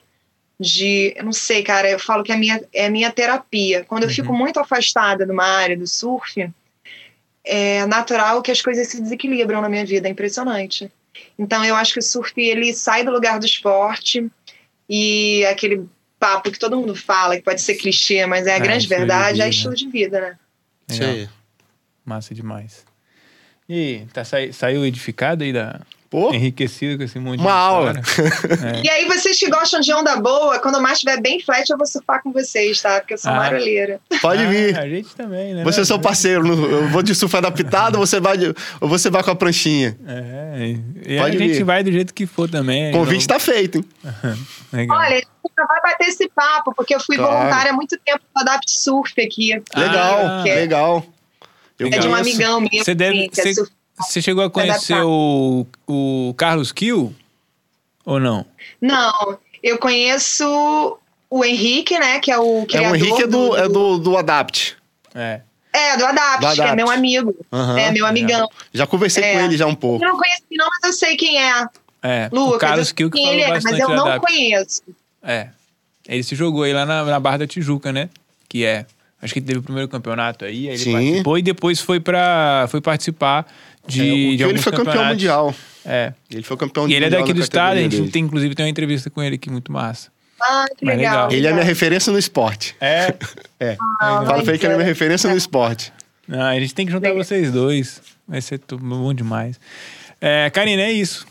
Tá, fica o convite aí. Acho que vai ser muito legal receber você Venha conhecer o Espírito Santo, comer a moqueca, Não, eu- a moqueca capixaba.